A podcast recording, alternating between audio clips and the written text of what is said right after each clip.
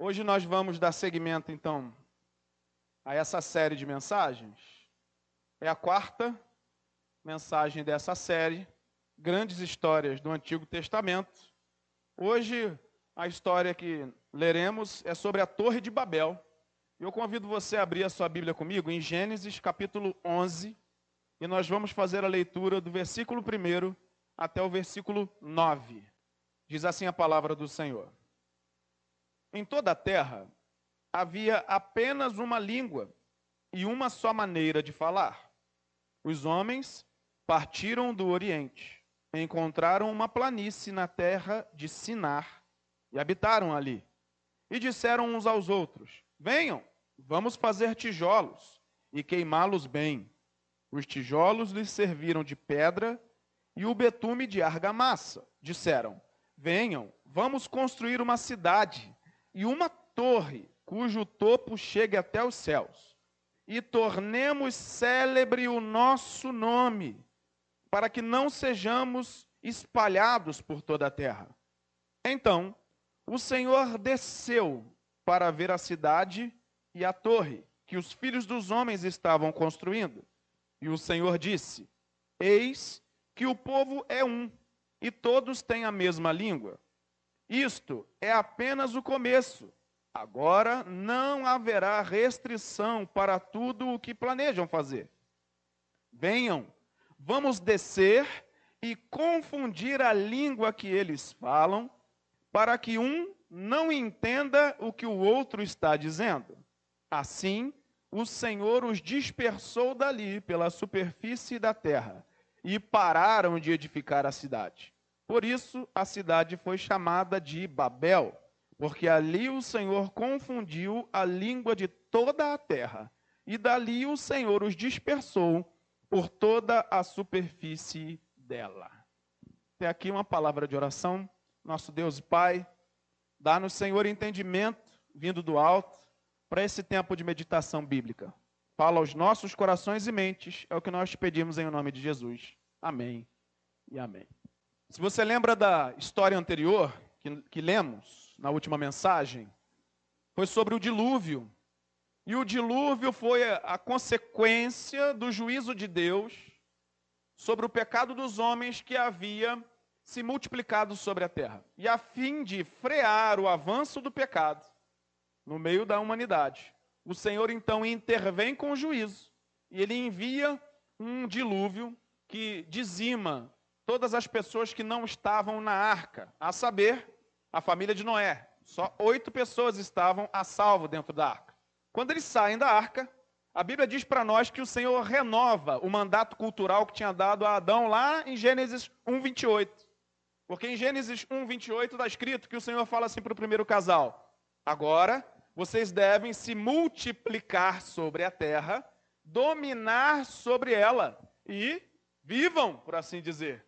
Agora, o Senhor dá exatamente o mesmo mandato a Noé, porque havia uma nova família apenas, como no princípio. Ele diz: Olha, aquilo que eu falei lá com o primeiro casal, digo a vocês: encham a terra, povoem-na, multipliquem-se sobre a superfície da terra e dominem sobre ela. O que, que acontece? A família de Noé começa a se multiplicar. Então passa o tempo. E, como bem sabemos, embora o Senhor tenha lançado o juízo sobre a terra para frear o pecado, o que aconteceu? O pecado que não é do lado de fora do homem, mas é do lado de dentro, começou a se multiplicar novamente. Contudo, o contexto era: aquela civilização, ainda em início, eles tinham apenas uma língua. E eles agora, querendo frear esse mandato cultural de Deus, que mandato cultural é esse? Ele diz: olha, vão pela terra, povoem-na que, que eles fazem? Eles traçam um plano. Que plano é esse? Um plano de se rebelar contra essa orientação de Deus, passada pelo próprio Noé, recebida de Noé, né, da parte de Deus e passada para a sua geração, dizendo assim: olha, Deus mandou que fizéssemos isso. O que, que eles dizem? Nós não vamos fazer assim. Vamos fazer o contrário. Vamos fundar uma cidade e nessa cidade nós vamos construir uma torre altíssima. Essa torre vai ser um monumento tão é, expressivo na nossa sociedade que o nosso nome vai ficar conhecido por todas as gerações. Nós vamos ficar fortes. poderosos, e nós não vamos ser dispersados pela terra, como Noé disse. Esse era o plano desse povo. Aí a Bíblia conta para gente que Deus, vendo que essa situação é, acontece, ele então intervém novamente, mais uma vez com um juízo contra aquele povo, para frear também o desejo mal do coração de homens e mulheres, pecadores diante de Deus. A Torre de Babel, então, e Babel fala, é, tem a ver com confusão ou confundiu o Senhor. Então, esse nome significa isso. Aquilo que se tornou uma cidade, aquele local ficou marcado por uma intervenção de Deus, uma nova intervenção de Deus contra a rebelião de homens e mulheres que estavam com o coração carregado de orgulho. Esse foi o que isso foi o que aconteceu aqui na história da Torre de Babel. Note que esse monumento que eles queriam construir tinha como símbolo a vaidade deles. Porque a Bíblia relata isso para a gente. Eles tinham um objetivo claro. Primeiro, veja o versículo 4. Disseram: Venham, plural, hein?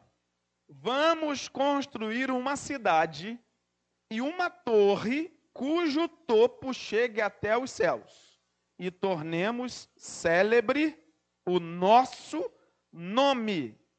Objetivo: para que não sejamos espalhados por toda a a terra. Note um objetivo claro deles. Está aqui dividido em duas etapas. Primeiro, o nome deles se tornasse célebre, que eles fossem conhecidos. Hoje a gente está no tempo das celebridades. O que eles queriam ser uma celebridade. Eles queriam ser reconhecidos por causa daquele feito deles. E o segundo motivo era para que nós não sejamos espalhados por sobre a terra. E a gente está falando de um tempo, e a gente não sabe que língua era essa que eles falavam, não temos nenhum registro, nem histórico, nem bíblico, mas todos falavam apenas uma língua, um idioma apenas. E eles estão ali conseguindo se mobilizar, eles estavam num, num projeto de unidade, de comunhão, que tinha um objetivo claro. Alguém ia assumir o poder tornando o próprio nome célebre. Você percebeu que isso é um projeto de poder lá no mundo antigo, muitos anos atrás, onde alguém está se rebelando contra Deus e querendo ser senhor não só de si mesmo, mas senhor sobre um grupo. Você está percebendo que isso está acontecendo? Aí você vai dizer assim, pastor, que coisa terrível, hein? É, mas não foi o que aconteceu também com Adão e com Eva? Lembra como é que foi o argumento da serpente para eles?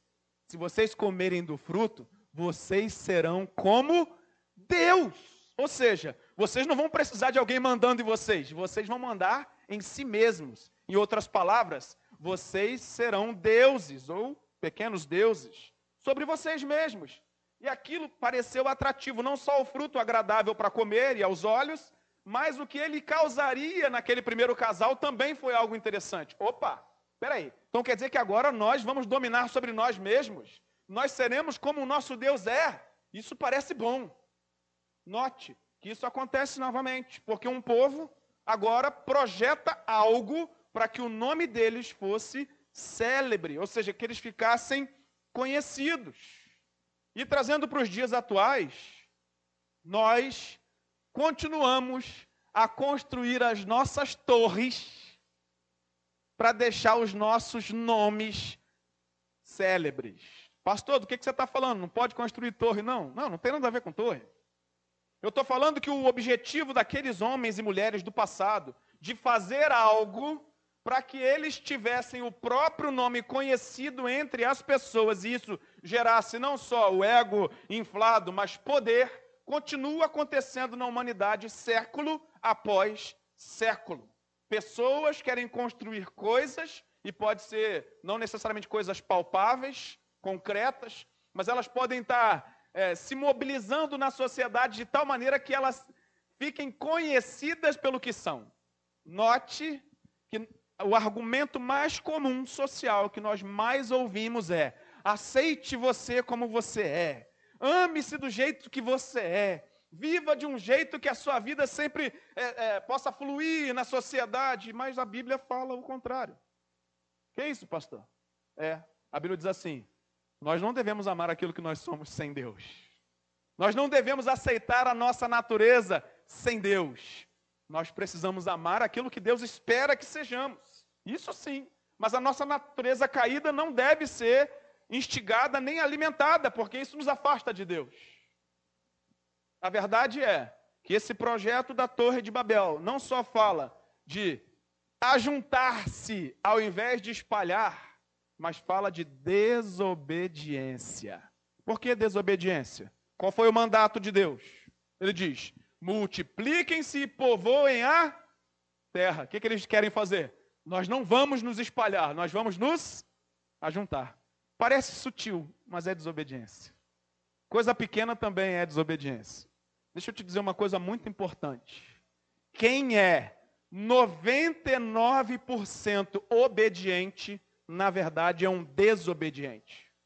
Por quê, pastor? Porque 1% de desobediência nos torna completamente desobedientes. Onde que está isso na Bíblia? Tiago vai dizer: se você guardar toda a lei e tropeçar em apenas uma coisinha, você na verdade é condenado por todo, toda a lei que você não cumpriu. Porque não é possível que alguém seja chamado de obediente, sendo este ou esta empenhado em apenas algumas coisas e não em outras. Pastor, do que, você está dizendo? Eu estou dizendo que o nosso empenho em obedecer a Deus precisa ser completo em tudo.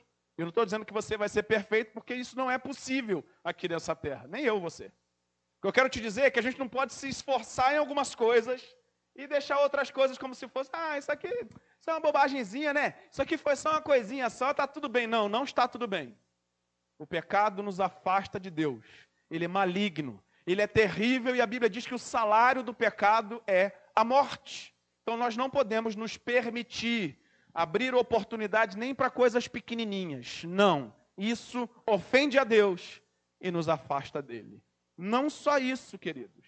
Note que esses homens, quando abrem o coração para tal coisa, o que acontece? O coração deles agora está entregue a si mesmo, e um coração entregue a si mesmo se enche de vanglória se enche de vaidade, se enche mais de si mesmo e não de Jesus. Mas essa verdade é aplicável na minha vida e na tua vida. Quanto mais de Deus em nós tivermos, menos de nós mesmos nós teremos em nós, em nossos corações. O que, que isso significa? Quanto mais eu me encho da presença do Espírito Santo, mais eu vou aniquilar a minha natureza carnal pecaminosa.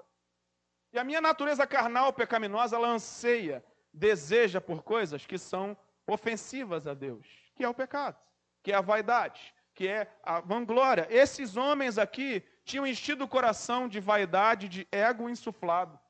E eles viviam para o próprio umbigo e não para Deus. Deixa eu só abrir um parênteses aqui. Ainda hoje, nós vivemos algo muito similar a isso que eu estou mencionando do passado. A sociedade em si tem se voltado cada vez para o indivíduo, virado as costas para os outros indivíduos ao redor e também para Deus. E o que é pior, isso tem chegado na igreja. A igreja tem feito um culto ao gosto do cliente ou dos membros, dos frequentadores. Então o que, que você anseia? É isso que você deseja? Então é isso que eu te ofereço. Note que o evangelho é, de autoajuda está ganhando muita expressão. Por quê? Porque isso agrada quem está ouvindo.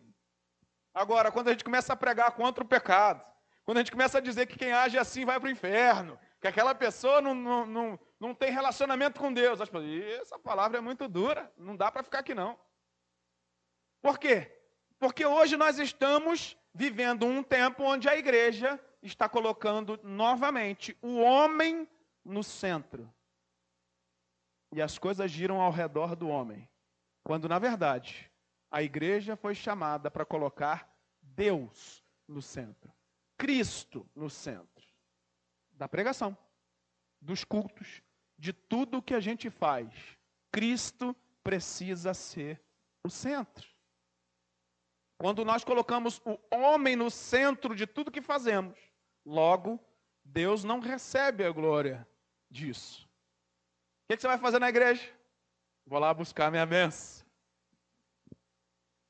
Você vai lá hoje no culto, irmão? Vou sim. E aí, o que você vai fazer lá? Quero ser abençoado.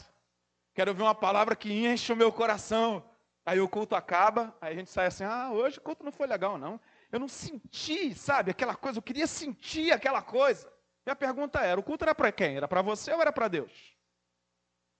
É uma pergunta que eu preciso me fazer quando eu venho prestar culto ao Senhor. Irmão, entenda, eu não estou falando pessoalmente contra ninguém, não. Eu estou falando que é uma autoavaliação que a gente precisa fazer. Pastor, quer dizer então que eu não devo sentir nada? Não, não é isso. Estou dizendo que não pode estar no centro do propósito do nosso culto o que eu vou sentir ou deixar de sentir. O sentir ou não sentir tem que ser consequência e não o propósito que me move a igreja. Eu não tenho que vir à igreja necessariamente para receber uma bênção. É claro que a igreja, onde a gente se reúne, é o lugar onde o Senhor se manifesta e é inevitável onde o Senhor se manifesta que Ele abençoa as pessoas. Você crê assim? Amém? O Senhor nos abençoa aqui, mas isso precisa ser consequência. Eu venho para buscar ao Senhor. Culto não é o que eu recebo, é o que eu entrego. Porque culto é prestado a Deus. E nesse ambiente de prestação de culto, de entrega nossa ao Senhor, invariavelmente a visitação dele, a presença dele nos abençoa. Mas isso é resultado. O qual é o problema? Quando a gente inverte isso, quando a gente mo nos move, nós somos movidos, a nossa motivação é pelo que a gente tem a receber e não o que temos a entregar. Isso não é mais culto. É o homem no centro e não Deus no centro do culto. Por isso, eu me volto para essa história da Torre de Babel para dizer: isso aborreceu a Deus. Aqueles homens se colocaram no centro. Isso aborreceu a Deus. Nós não devemos cair no mesmo erro. Deus precisa ser o centro de tudo nas nossas vidas, na igreja, no culto, na vida de adoração que nós levamos. Por quê? Porque quando nós aborrecemos a Deus, seja pelo que for, isso traz consequências. Quando nós centralizamos o homem na nossa vida, ou no culto que fazemos a Deus, isso significa tirar Deus do centro. E isso por si só é uma tragédia. Porque se Deus não for o centro da nossa vida, se Ele não guiar tudo que temos e somos, isso por si só já é uma tragédia. A Bíblia fala para nós que um dos piores castigos que o ser humano pode receber é Deus entregar o homem à própria sorte. Romanos 1 vai dizer que Deus ficou tão aborrecido com a humanidade cheia de pecados que ele disse: entregarei os homens à própria sorte. Entenda que o pior juízo de Deus é dizer: vocês podem ir, mas eu não vou com vocês. Num dado momento, o Senhor aborrecido com o povo lá do Êxodo, chega para Moisés e diz assim: Moisés, eu prometi que ia dar a terra, eu vou dar. Eu prometi que vocês iam chegar lá iam ser vencedores e vocês vão ser, porque eu vou cumprir a minha promessa. Podem ir, mas eu não vou com vocês. O que, que Moisés diz? Senhor, se o Senhor não for conosco, nós não sairemos daqui, porque a terra prometida sem Deus não é o lugar de bênção. Sabe o que, que Moisés estava nos ensinando? Que as bênçãos de Deus sem a presença de Deus é nada. Não adianta ganhar tudo de Deus e não ter a presença dele. E o que é que afasta a presença de Deus? A rebeldia, a desobediência, o pecado. Portanto, precisamos nos guardar dessa terrível consequência. E aí eu queria destacar aqui uma coisa interessante.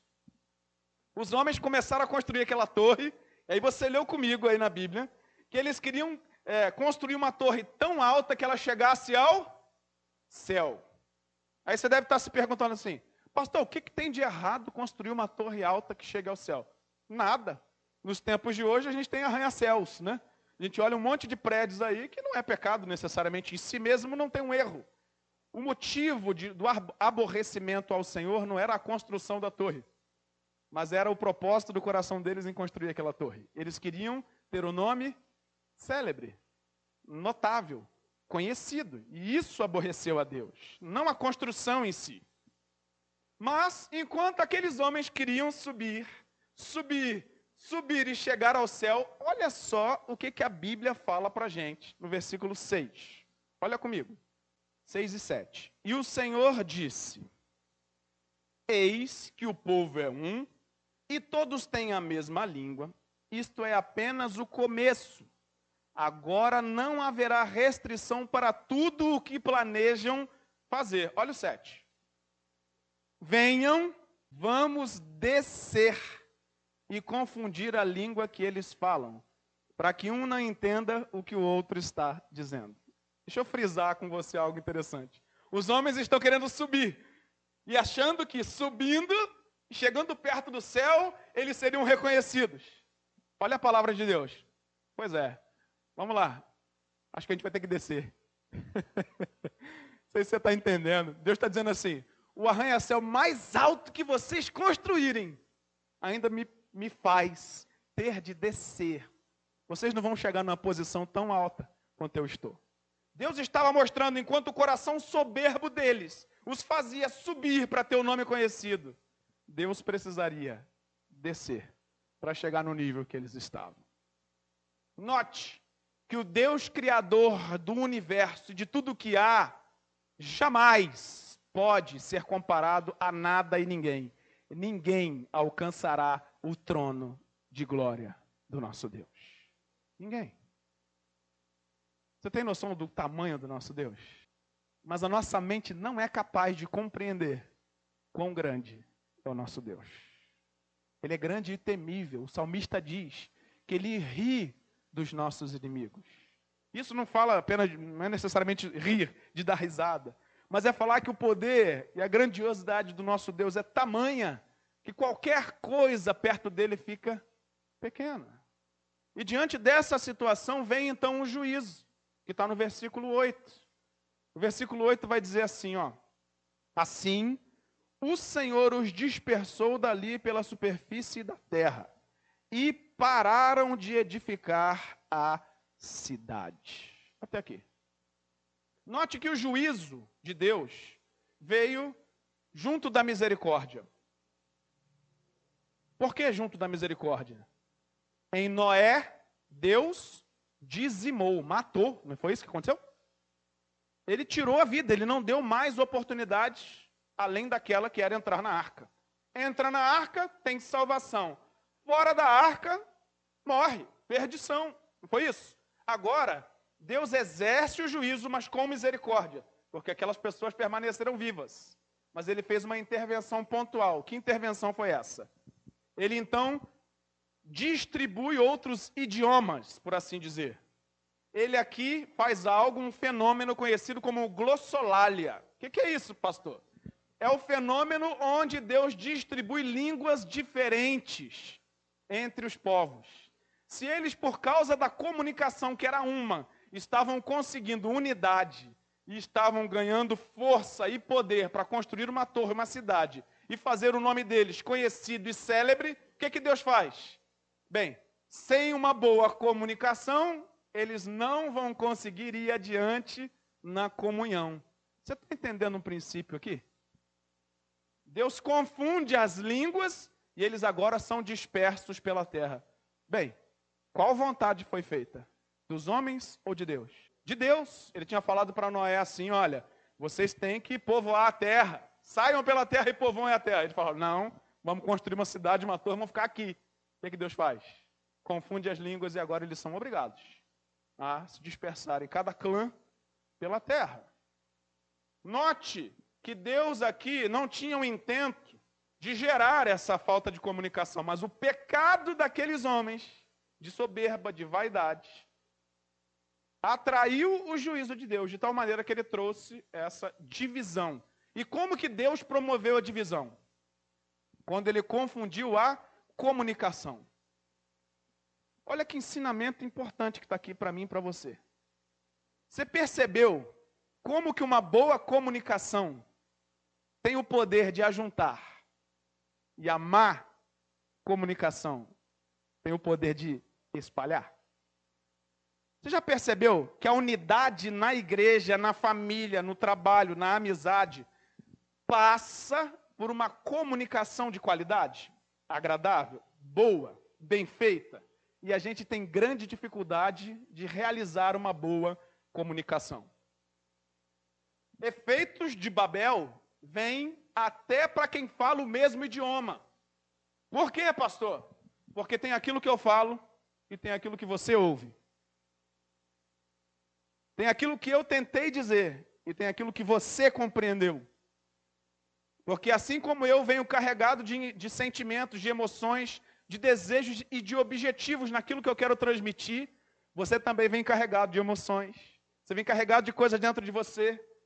E algumas dessas vezes que eu estou falando algo aqui, você, fala, você sai daqui dizendo assim: ah, o pastor falou aquilo por causa de mim. Foi, ele está sabendo de alguma coisa e nem sempre eu sei de alguma coisa.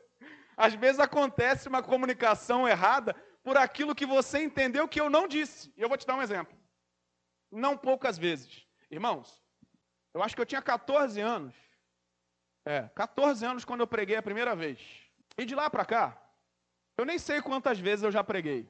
E não poucas vezes, ao final de uma mensagem, não só aqui, mas em outros lugares, eu prego e já preguei, algumas pessoas chegam perto de mim e dizem assim: Pastor, que palavra abençoada. Olha, o Espírito Santo falou com o meu coração hoje. Quando o Senhor falou sobre o perdão, eu falo assim: hã? Sobre o perdão? E muitas vezes eu não falei sobre o perdão. Eu sequer citei a palavra perdão. Eu dou, às vezes, até uma olhada nos meus bolsos. E quando gravo, às vezes eu ouço de novo, gente, eu falei sobre o perdão. E aí você vai falar assim, mas por quê? Será que essa pessoa não entendeu bem? Não, não é isso não. Tem pelo menos dois motivos que eu posso elencar aqui para você. Primeiro é a ministração do Espírito Santo, que é pessoal. Embora a pregação é coletiva, a ministração do Espírito Santo ela é pessoal. E ele pode pegar aquela palavra que eu ministrei e ele falar com você pessoalmente sobre algo que você precisava ouvir, aplicando na tua vida, na condição que você está inserido. Essa é uma possibilidade. Qual é a outra possibilidade? A carga de valores que você vem aqui para o culto. Você sai de casa com alguma coisa que você está vivendo e de repente você está passando por um conflito pessoal que tem a ver com perdão ou falta de perdão, não importa o motivo. E aí você chega na igreja e o pastor fala uma outra coisa, mas aquilo toca fundo no teu coração e você sente aplicar naquela verdade da tua vida. Você fala, meu Deus, olha só como é que eu fui ministrado hoje. Talvez eu nem usei a palavra perdão, e é só um exemplo. Podia ser outra coisa qualquer. E não uma ou duas, mas centenas de vezes. Ao final de uma pregação, alguém falou comigo que ouviu falar alguma coisa de que eu não tinha falado. Pode ser a ministração do Espírito Santo, que é uma preciosidade, é uma pérola, isso é um presente. Pode ser algo que você compreendeu que eu não falei. E eu estou falando de coisas boas, não estou falando de coisas ruins, não. Mas isso é para falar agora do outro lado da moeda. Que assim como é precioso o Espírito Santo ministrar pessoalmente, falar algo que eu não falei, e você, por causa da carga de valores que você trouxe, você entender alguma coisa, que eu também não falei você ser abençoado, mas pelos mesmos motivos, não pelo Espírito Santo, mas pela carga de valores que você traz, você pode se sentir ofendido com aquilo que eu não tentei falar contra você. Queridos, tem coisas que a gente vive e que a gente nem sabe que está passando por elas. E uma falha de comunicação pode afastar pessoas para o resto da vida. Você já notou que não poucas vezes nós temos conflitos por causa de falhas de comunicação. Uma palavra atravessada, alguma coisa que a gente falou que não deveria, que a gente soltou na hora de, de um sentimento mais forte ali, falou alguma coisa, ou alguém falou contra a gente, e aquilo marca a gente para o resto da vida. E essas coisas nos afligem, essas coisas nos afastam por vezes. Note que o próprio Deus está mostrando para nós quando nós buscamos uma vida dirigida pelo Espírito Santo, nós precisamos pedir sabedoria para a nossa comunicação. Para como a gente lida com o nosso irmão, com a nossa irmã, com o pastor, com o parente, com o vizinho. A gente precisa ter sabedoria. Meu irmão, minha irmã, guarda a tua boca. Guarda a tua língua. Cuidado com o que sai dela. A Bíblia fala que se alguém domina a própria língua é varão perfeito. Sabe o que a Bíblia está falando? Se você tem a capacidade no Senhor de controlar a tua própria língua, a tua própria boca, Deus está com você mesmo, porque é uma coisa difícil. Ela tem a capacidade de soltar uma palavra e incendiar um paiol, porque é a verdade. E por vezes a gente não tem filtros. Por vezes a gente não consegue é, lidar bem com a, com a maneira de nos comunicarmos com os outros. E isso é fruto da humanidade caída. Deus não nos criou assim. que, que isso significa? Nós precisamos, todos nós, tá, irmãos? Não é um ou outro, não. Nós precisamos, em Deus, buscar esse aperfeiçoamento. É claro que, de acordo com os temperamentos, a forma de lidar de um e outro, tem gente que segura mais, tem gente que fala mais. Mas tanto quem solta quanto quem guarda está na mesma condição. Por quê? Quem solta explode, né? Solta, solta fagulhas e machuca um monte. Mas quem guarda tem raiz de amargura e fica com dificuldade de perdoar. É o mesmo pecado. Só tem a diferença das reações. Nós precisamos do Espírito Santo de Deus. Eu preciso do Espírito Santo de Deus ministrar na minha vida nesse ponto. Nós precisamos, amados. Sabe por que eu estou dizendo isso para você? Que às vezes a gente tem a sensação que a gente é o pior de todos, né? Ah, isso só acontece comigo, eu que sou assim, eu sou assado. Eu sou... Não, irmãos. Todos nós somos assolados e assombrados por isso. Desde a Torre de Babel, aquele pecado de vaidade e rebelião assolou não só os diferentes idiomas, porque isso em si mesmo não é um pecado, nem um problema, ainda mais no mundo de hoje, mas esse problema de comunicação persiste até o tempo presente. E a gente precisa de Deus para poder reverter isso. Aí deixa eu te dar um exemplo do Novo Testamento, que eu estou caminhando para o final. No Novo Testamento, a Bíblia vai falar que tinham 120 pessoas reunidas numa casa, orando ao Senhor, buscando a presença de Deus, aguardando que o Espírito Santo os visitasse. Quando o Espírito Santo visita aqueles 120 que estão ali em Jerusalém, sabe qual foi a primeira coisa que o Espírito Santo fez? A Bíblia diz assim: e desceu sobre eles, ou pousou sobre eles, línguas como que de fogo. E nesse movimento de poder do alto por meio do Espírito Santo, Deus fez com que todos entendessem no seu próprio idioma. Você está entendendo o que, que Deus fez? Se lá em Babel ele lança os idiomas para dividir, o que, que ele faz lá no dia de Pentecoste? Ele lança o Espírito Santo para unir. Todos que estavam ali, tinha um monte de gente de Jerusalém, tinha os caipiras da Galileia, e quem estava orando ali e falando, todos ouviam em seu próprio idioma. O que, que Deus estava fazendo? O reverso de Babel. Deus estava dizendo assim: se por causa do pecado lá em Babel eu espalhei, por causa do Espírito e no Espírito, o que, que Deus faz? Une. Está entendendo o projeto de Deus? O pecado distancia não só o homem de Deus, mas os homens dos outros homens, o ser humano de si mesmo. Mas no Espírito e somente no poder do Espírito nós somos novamente unidos. Nós precisamos ter dentro de nós essa verdade da palavra de Deus. A melhor coisa é compreender os propósitos do Senhor e levar uma vida de obediência. Porque a vida de desobediência atrai o juízo de Deus. E Deus abomina qualquer pecado. Não se permita, como esse povo aqui de Babel, porque nós não conseguimos medir as consequências dos nossos atos. Mas a misericórdia de Deus do Salmo 117, que eu li no início, fala para nós que Deus exerce misericórdia por causa dele e não por causa de nós. Não é um ato que nós merecemos, mas é um ato que fala da fidelidade de um Deus bom, temível, justo e fiel a si mesmo. A ele seja a glória para sempre. Vamos orar. Deus e Pai, te louvamos, Jesus, nessa noite, pela tua palavra pregada, por essas verdades que chegam às nossas mentes e corações. Ajuda-nos, Senhor. Ajuda-nos, Senhor. Nós precisamos do teu Santo Espírito ministrando sobre nós, dirigindo as nossas vidas, conduzindo, Senhor, os nossos passos para que nós não sejamos tomados pelo nosso coração que é desesperadamente corrupto e vil, inclinado ao mal, mas que uma vez ministrados pela sua graça, alcançados pela sua misericórdia, vivamos uma vida para a glória de Deus. Ajuda-nos a amar a Ti de todo o coração. Ajuda-nos, Senhor, a amar os nossos irmãos. Ajuda-nos, Senhor, a buscar uma vida pacífica, e piedosa diante da tua presença. É o que nós clamamos a ti, no nome santo de Jesus, e dizemos amém. E amém. Deus abençoe você.